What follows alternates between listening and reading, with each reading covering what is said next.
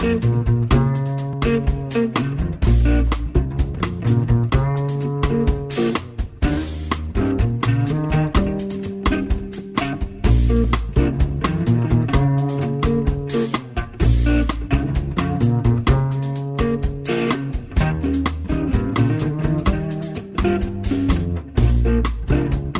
En Radio Marca comienza Noches Americanas con Abraham Romero.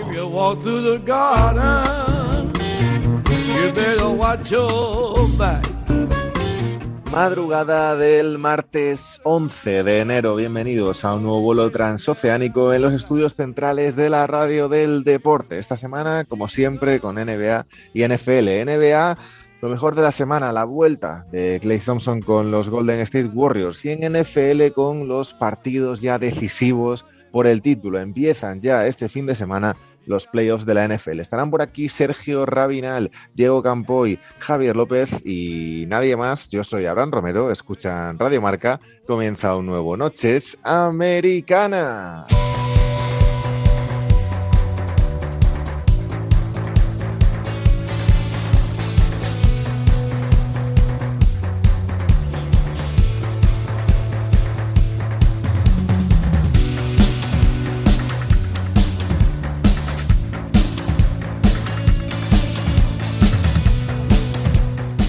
Semana en la NBA, nuevos partidos, nuevas noticias, nuevos debates, nuevos regresos y nuevas historias que contar. La principal, como decíamos en la introducción, la vuelta, por fin, casi mil días después, eh, más de tras tres años casi prácticamente, desde aquellos playoffs de 2019, la vuelta de Clay Thompson. Eh, gran noticia, supongo. Sergio Rabinal, ¿qué tal? ¿Cómo estás?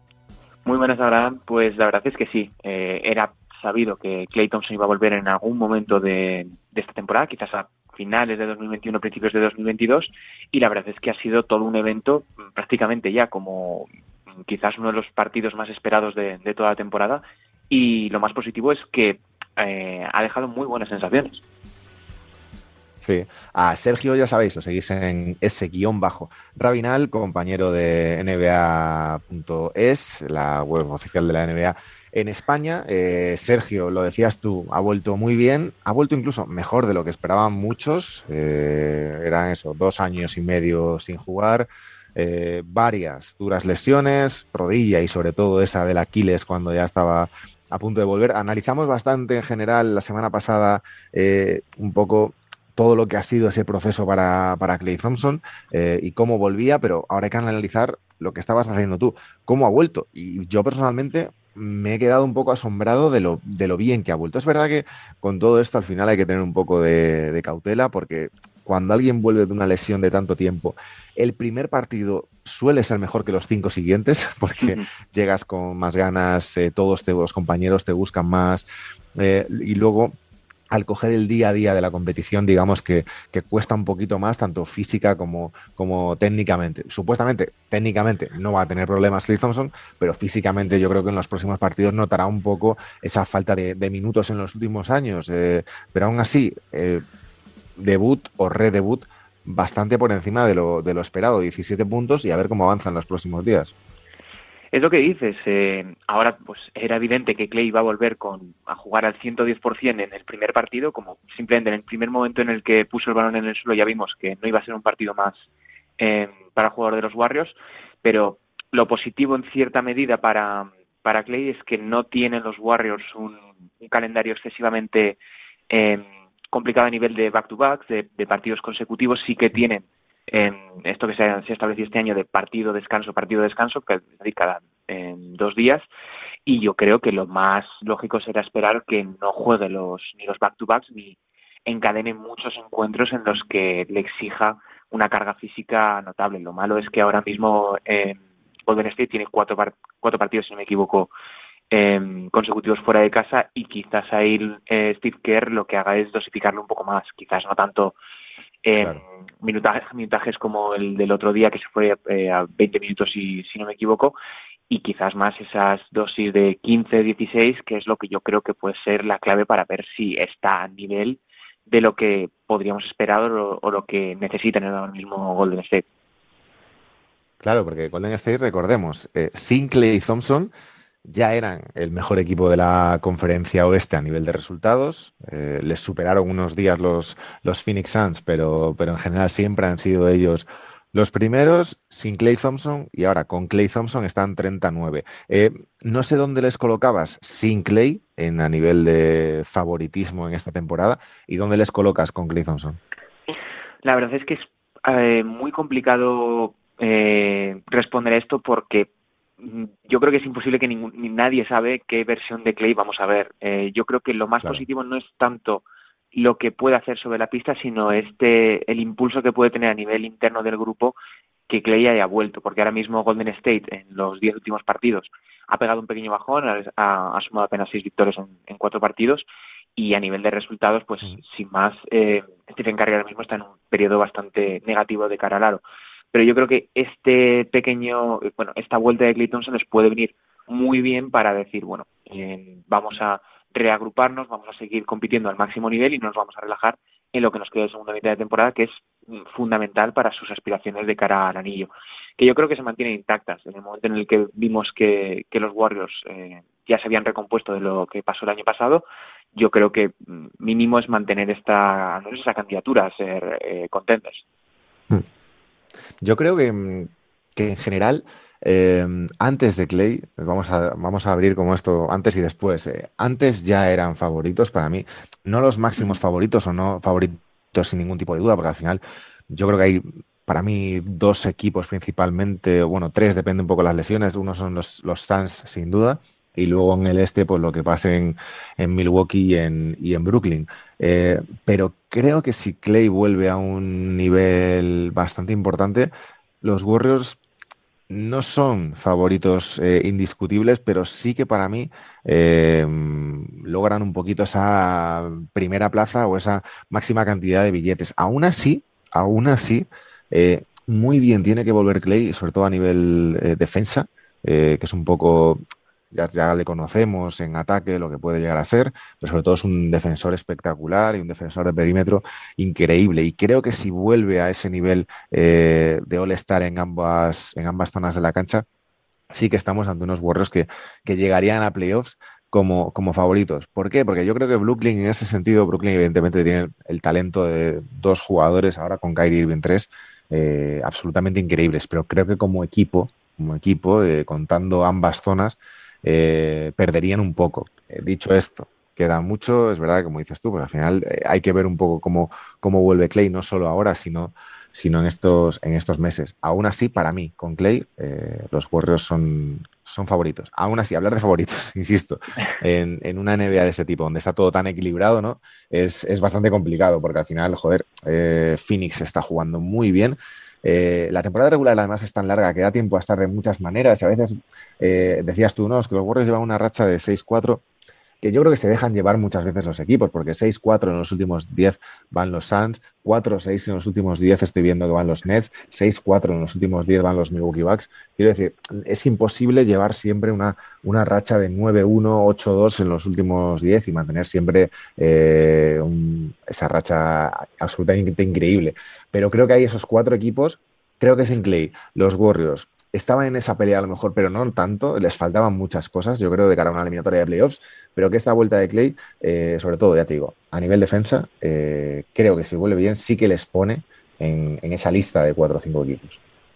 Coincido bastante porque em, si, si te acuerdas del, inicio del partido de, de Clay, yo me lo esperaba muchísimo más lento, por decirlo de alguna manera, menos adaptado al nivel competitivo, y ya no sé si es por una cuestión de que está muy motivado a jugar o realmente em, han, retrasado esta, este regreso de Clay para que esté en un punto físico óptimo para llegar y competir al, al 100% desde el primer momento, porque lo rápido que, era para haber pasado las dos lesiones que, ha tenido, que son dos que te afectan tanto a velocidad como a explosividad como a flexibilidad, yo creo que confirma un poco esas expectativas que teníamos muchos de que con Clay, pues bueno, se convierten ya de, vuelven, recuperan de, de hecho esa, esa candidatura de, aspirantes.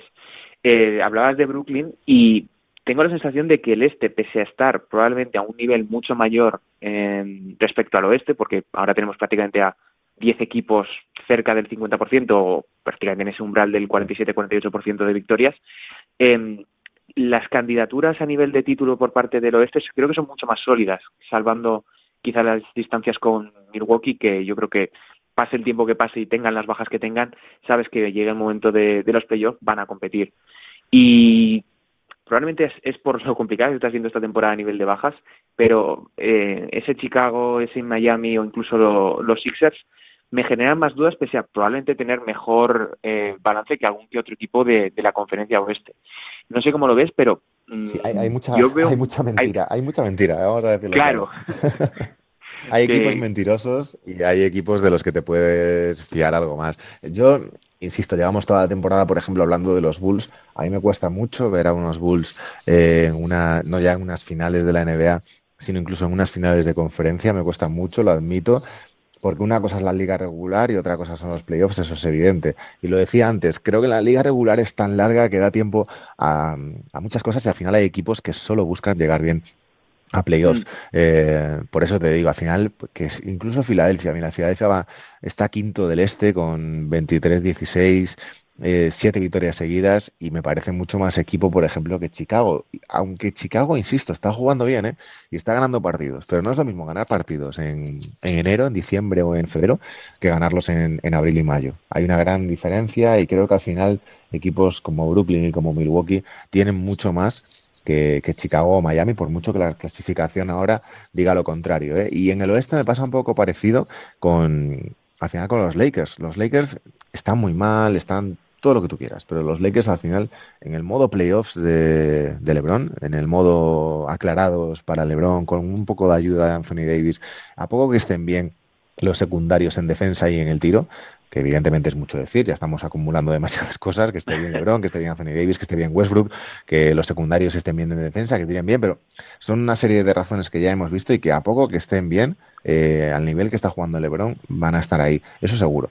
Y al final, por ejemplo, equipos como Utah, por ejemplo, que siempre están muy bien en liga regular, o Memphis, que está muy bien en liga regular ahora, por ejemplo, me cuesta mucho verles en playoffs. ¿eh? Me cuesta mucho verles pasando rondas ante equipos potentes como Lakers o incluso como Denver, que ya ha demostrado en otros años que, tiene el talento y la, y la capacidad para, para, estar ahí. Me parece una liga regular ahora mismo un poquito mentirosa, un poquito mentirosa quitándonos, saltándonos un poquito el, tema de Clay Thompson y los regresos, eh, un poquito mentiroso algunos equipos. Puede ser, eh, porque al final tienes que relativizar mucho todo lo que está ocurriendo porque de un momento a otro te cambia, tienes tres o cuatro positivos, que es lo que hablábamos hace un par de semanas, y te cambia completamente las dos siguientes semanas de competición. Por eso creo que, mm, pongamos, de, de aquí al deadline es, yo creo que el momento más crítico para todos esos equipos que están en esa zona media que no terminan de ir hacia arriba ni, ni descolgarse hacia abajo, porque ahí se va a definir cómo va a ser su temporada. Va a ser el momento en el que Dallas va a tener que o bien dar un paso adelante o bien quedarse donde está, que es en esa zona, peligrosa zona media, al igual que los Lakers, que tienen ahora mismo LeBron, que yo creo que podría estar incluso en, en candidatura por el, por el MVP, dado lo bien que está jugando, pero aún así los Lakers mm, han sumado cinco victorias y cinco derrotas en los últimos diez, es decir, están atrapados en esa complicada mediocridad del, del oeste y de la que tú confías, pero yo francamente, visto lo visto, no tengo muchas esperanzas en, en los Lakers. No, no. Bueno, queda, queda mucha temporada, ¿eh? queda mucha temporada. Oye, me hablabas de, de, todos esos traspasos que se pueden dar en febrero. Eh, 11 de enero, queda un mes más o menos, un mes y, poco para, para ese parón y para ese All-Star y bueno, donde se puede cambiar un poquito la temporada, digamos, de algunos equipos, eh, reforzarla o, hacerla mucho peor. Eh, uno de esos, protagonistas, hemos hablado ya de él en las últimas semanas, lesionado, eh, Ricky Rubio. Justo leí ahora que ha dicho Charania que, bueno, que hay equipos que, estarían interesados en un lote con el contrato de Ricky y rondas de draft. Ricky que es agente libre este verano, eh, lesionado hasta verano, los Caps que estaban jugando bastante bien, que tienen la oportunidad de con un núcleo joven eh, meterse en playoffs y hacer cosas interesantes, con lo cual no sería descabellado pensar eh, en que puedan dar a lo mejor ese contrato de Ricky, que es speeding además, y unas rondas del draft, unos picks por un jugador ya sentado y sano y que les pueda aportar ya en, el puesto de base o de escolta ¿cómo ves la situación de Ricky? Eh, hace cuando, justo cuando se lesionó, eh, hablábamos un poco de sus posibilidades de aquí a final de temporada, pero ahora salta esto. Parecía que los Cavs tenían interés en renovarle, pero ahora salta este rumor de que, de que podrían eh, darle salidas. Un poco, todos son rumores, nada claro de momento, pero bueno, eh, ¿cómo lo ves tú? Bueno, yo creo que los Cavs están tanteando un poco el mercado. Ahora mismo Ricky, pese a estar lesionado, tiene el valor más alto que podría esperarse. Lo primero, como decías, porque acaba contrato y lo segundo, porque está jugando fantásticamente y ha demostrado de nuevo que, puede ayudar al crecimiento de, cualquier equipo, pero yo creo que Cleveland está intentando sacar tajada de una situación adversa, que probablemente no la no consiga em, no consiga mover a Ricky, porque al fin y al cabo em, es un jugador ya de 30, 30 años, 31 años si no me equivoco, y está lesionado, es una lesión que no es menor, por tanto será complicado. Pero por otro lado, yo creo que el que sí que pueden mover de cara a pues ponerle una ronda de draft y al jugador, yo creo que es Colin Sexton, que sí que eh, al ser agente libre restringido, esa franquicia puede quizás apostar un poco más por, por querer construir o añadirle a su proyecto y al mismo tiempo llevarse un activo de draft. Ahí el problema es que los jugadores a los que puedes apelar son mucho más, eh, mucho menores, porque al fin y al cabo Sexton cobrará 8 o 9 millones y ahí el rango de jugadores o bien te adhieres a un contrato rookie o a un veterano en una eh, de zona media, es decir, no, no vas a mejorar mucho tu equipo a pesar de que consigas añadir a alguien que, que pueda jugar, al contrario que Sexton o, Ricky. Yo creo que vamos a ver un, final de traspasos más movido de lo que pueda parecer ahora. Yo creo que ahora está todo demasiado calmado, pero quizás dentro de una o dos semanas esto empiece a, a moverse como siempre pasa, a pesar de que no haya mucho en movimiento a día de hoy. Sí, porque es verdad que ahora mismo la, la, situación, como dices, parece bastante calmada, pero sí que hay equipos que yo creo que deberían dar un, un, pasito adelante o por lo menos intentarlo de cara a los últimos meses de la temporada, ¿no? Se me ocurren, pues yo qué sé, Los Ángeles Clippers, eh, incluso los propios Lakers, eh, Portland, que le tiene que, tiene que intentar algo, algo por, por Lillard, ¿no? Eh, para darle... Mm para dar, aunque bueno, su situación también es complicada, hay rumores de que incluso no va a jugar, no puede, podría no volver a jugar en lo que queda de temporada. Eh, bueno, los Celtics, por ejemplo, que están décimos en el este, eh, Atlanta, que están décimos segundos, Nueva York, incluso hay muchos equipos que, yo creo que en este mes deberían, deberían moverse, ¿no? Incluso tus Sixers, ¿no? También deberían. Mm. El tema de Ben Simmons, que pasan los meses, pasan las semanas y sigue la situación un poco sin moverse. Bueno, yo creo que es consecuencia de, todo lo que ha intentado forzar el entorno del jugador y que la franquicia no ha, doble, no, ha dado su brazo a torcer, como en otras ocasiones sí que ha sucedido eh, con otros jugadores, y ahora se ha llegado a un punto muerto en el que una de las dos partes o tiene que, bueno, cualquiera de las dos partes tiene que rebajar sus expectativas y ahora se está hablando de que eh, Atlanta estaba buscando un traspaso por Simmons a cambio de John Collins. Yo si fuese Atlanta también lo buscaría. Ahora bien, a Filadelfia le interesa añadir a, otro jugador como, Collins que ya te está ocupando el rol que tiene ahora mismo Tobias Harris. Yo creo que es la típica situación en la que los dos equipos buscan darle salida a uno de sus dos jugadores e intentan eh, difundir un rumor por el cual mm, están en conversaciones, aunque en la realidad no, no tenga ningún sentido eh, esa posible operación. Lo de Simmons mm, parece abocado a, que va a alargarse y que en esta temporada no va a jugar y que con suerte quizás salga en el draft por un contrato alto y un pick alto, pongamos. Joder, pero, pero para un jugador como Ben Simmons, eh, All-Star, jugador consagrado, eh, estrella de la liga, eh, es bastante surrealista que no mm. que se tire una temporada entera sin jugar, ¿no? Quiero decir, fuera fuera de lo que es la gente que está metida en el día a día, em, es bastante difícil de entender ¿no? que un jugador, aparte de una franquicia importante, porque no es, yo que sé, con todo el respeto, ¿eh? no es la estrella de los Pistons que se tira una temporada sin jugar porque quiere irse a los Warriors, porque está en un equipo en el que no compite y, y él lo que quiere es ganar y competir, está joder, está en un equipo, uno de los claros favoritos a, jugar las finales, a uno, está en uno de los mejores equipos del este, tiene de compañero a, si no el mejor, uno de los mejores pivos de, la liga y eh, desde fuera, ya te digo, suena muy extraño, sin lesión de, de por medio, tener una situación así con una de tus estrellas. Es surrealista, porque al fin y al cabo están el jugador por una mm, decisión que puede ser legítima que es legítima, pero puede ser equivocada o no, está tirando un año de su carrera fundamental en el que, si bien ya tiene su futuro a, largo plazo asegurado, porque tiene un contrato que creo que son tres o cuatro años, es que estás desaprovechando una oportunidad magnífica, incluso de si quieres salir del, equipo, de revalorizarte y de, reafirmar que verdaderamente eres un jugador de una calidad concreta. Em, ahora en los últimos días había salido que Filadelfia había dejado de, multar a Simmons por no presentarse a los entrenamientos y por no estar en la dinámica del equipo con la esperanza de convencerle de que definitivamente se vuelva a unir a, la plantilla para lo que resta de temporada. Que yo creo que es a lo que están abocados a, entenderse porque ninguno de los dos va a conseguir lo que quiere si no se vuelve a ver al jugador sobre la pista o al menos demuestra que tiene una actitud propositiva a, ser parte de, de, un grupo, que eso es fundamental en un deporte como es el baloncesto, en cualquier deporte en general. Y de una estrella a otra, además. Eh, por un lado vencimos, hablábamos de, Clay Thompson y el otro que nos quedaba por hablar de su regreso, que bueno, habíamos hablado de los, de los Nets y sus posibilidades en el este, pero hay que hablar concretamente de Kyrie Irving. Eh, ¿Qué te parece su regreso, Sergio, más allá de todo lo surrealista que hay en el tema extradeportivo? Eh, a nivel deportivo. Eh, la gente lo habrá, visto jugar después de muchísimos meses en un equipo, además, que llama mucho la atención porque también están Kevin Durant y, James Harden. Eh, en el último partido, derrota contra los Blazers, un Kyrie además que acabó medio tocado. ¿Cómo lo has visto tú a nivel deportivo?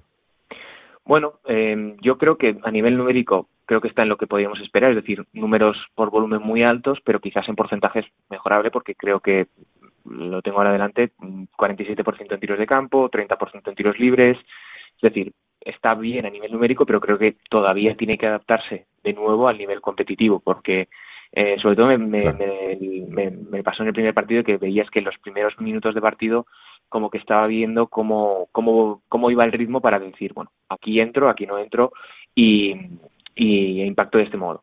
En este último partido que ha jugado contra Portland, eh, yo creo que lo ha hecho mejor, pese a que los números hayan podido ser eh, un poco peores, pero creo que todavía eh, le va a costar. Y yo creo que va a ser muy difícil que pueda integrarse de un modo que, sea positivo para Brooklyn, porque de los 25 partidos que, les quedaban de como visitantes, justo cuando volvió, solo iba a poder jugar 22, porque no puede jugar contra los Knicks como visitante ni puede viajar a Toronto por las restricciones de sanitarias. Es decir, mm, es un tramo muy corto de partidos como para que encima ahora tenga problemas de, lesión, que es lo normal cuando vuelves a jugar a baloncesto.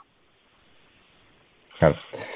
Veremos cómo, cómo, avanza el tema, el tema Kyrie Irving, del que bueno, ya hicimos la semana pasada un programa sobre, sobre Clay, sobre Ricky, sobre y sobre Irving y tampoco vamos a, entrar mucho más en eso. Eh, quería hablar porque me lleva sorprendiendo bastantes semanas eh, su nivel. Eh, además es, rookie, que siempre nos gusta a todos ver en el League Pass a los, a los jóvenes. Kate Cunningham, número uno del draft. Un número uno además raro, entre comillas, porque se perdió el inicio de temporada, porque al final en los inicios de temporada la mayoría de los aficionados lo que más queremos ver es a las estrellas y a los jóvenes, a los buenos sobre todo, y, nos perdimos un poco a, Kate, que ya está jugando, que está, jugando bien además, que está consiguiendo victorias para Detroit, que yo creo que es algo bastante importante más allá de los números. Eh, bastante importante tener una cierta cultura ganadora en, una franquicia de la NBA que lleva tanto tiempo perdiendo y que ha perdido, yo creo, ya demasiados partidos, con lo que le va a costar recuperar esa cultura. Pero y el nivel de, de Kate Cunningham, sobre todo en, ataque, ya sabíamos un poco lo que era, pero está jugando también bien en defensa, eh, está liderando el equipo y Sergio, sobre todo yo insisto eh, en este tema de la cultura ganadora que me parece más que interesante de cara al futuro, sobre todo tener ilusión. Sí, porque los aficionados de los Pistons ilusión en los últimos años muy poca, porque al fin y al cabo, más allá de, ese breve conato con la, el periodo de Van Gandhi, no han tenido muchas opciones de, de, siquiera competir y el hecho de poder contar con un jugador como Kid Cunningham te asegura al menos eh, tener un futuro a cinco años, pongamos, en el que tienes a alguien sobre el que edificar. Y decías a nivel defensivo, pero mm, es que, eh, perdón, el, nivel defensivo me llama mucho la atención porque, eh, por lo que yo pude ver de, de la NCAA, tampoco era un jugador que digas, te dijeses, bueno, me puede, me puede ser un two-way player que confiar.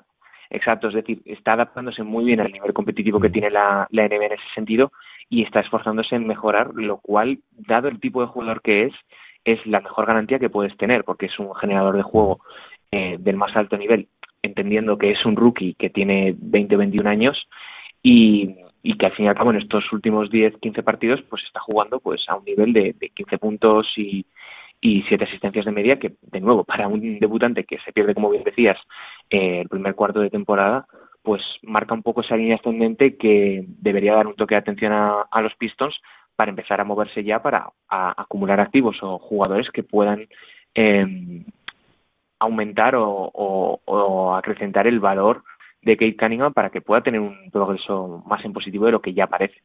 Cunningham también es uno de los protagonistas de la semana, pero, pero estaba repasando aquí los partidos de la noche, eh, repasando un poco los de también los de los últimos días, eh, viendo un poco tendencias y está jugando bastante bien, bastante bien Domantas Sabonis, que ya es un clásico también del programa porque nos gusta mucho. Eh, y hablando antes de, de, ese tema de fichajes de cara al mercado de febrero, yo creo que es uno de los jugadores eh, llamados a cambiar el futuro de la NBA a corto plazo en caso de moverse. ¿No, Sergio? Sí, totalmente, eh, porque al fin y al cabo yo creo que está haciendo estos, se está haciendo unos numerazos dentro del contexto que, que son los, los países ahora mismo en el que en el último partido Torian Craig ha sido el máximo anotador de Indiana y en un partido en el que Sabonis se va a hacer triple doble con 23 rebotes, que es una locura dado el, el, el juego actual.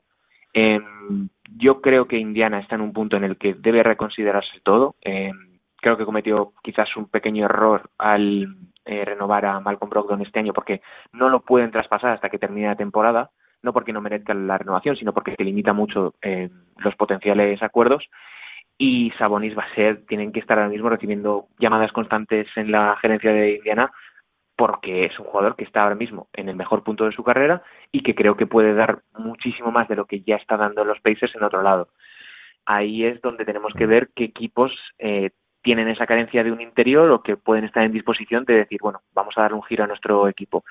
Yo aquí te plantearía el caso de, de Phoenix, porque si bien están en lo alto del oeste, tienen que afrontar la, situación, la renovación de, de Andre Ayton, que probablemente se vaya por encima de los 22-23 millones, y es un salario mucho menor de lo que tiene ahora mismo Sabonis.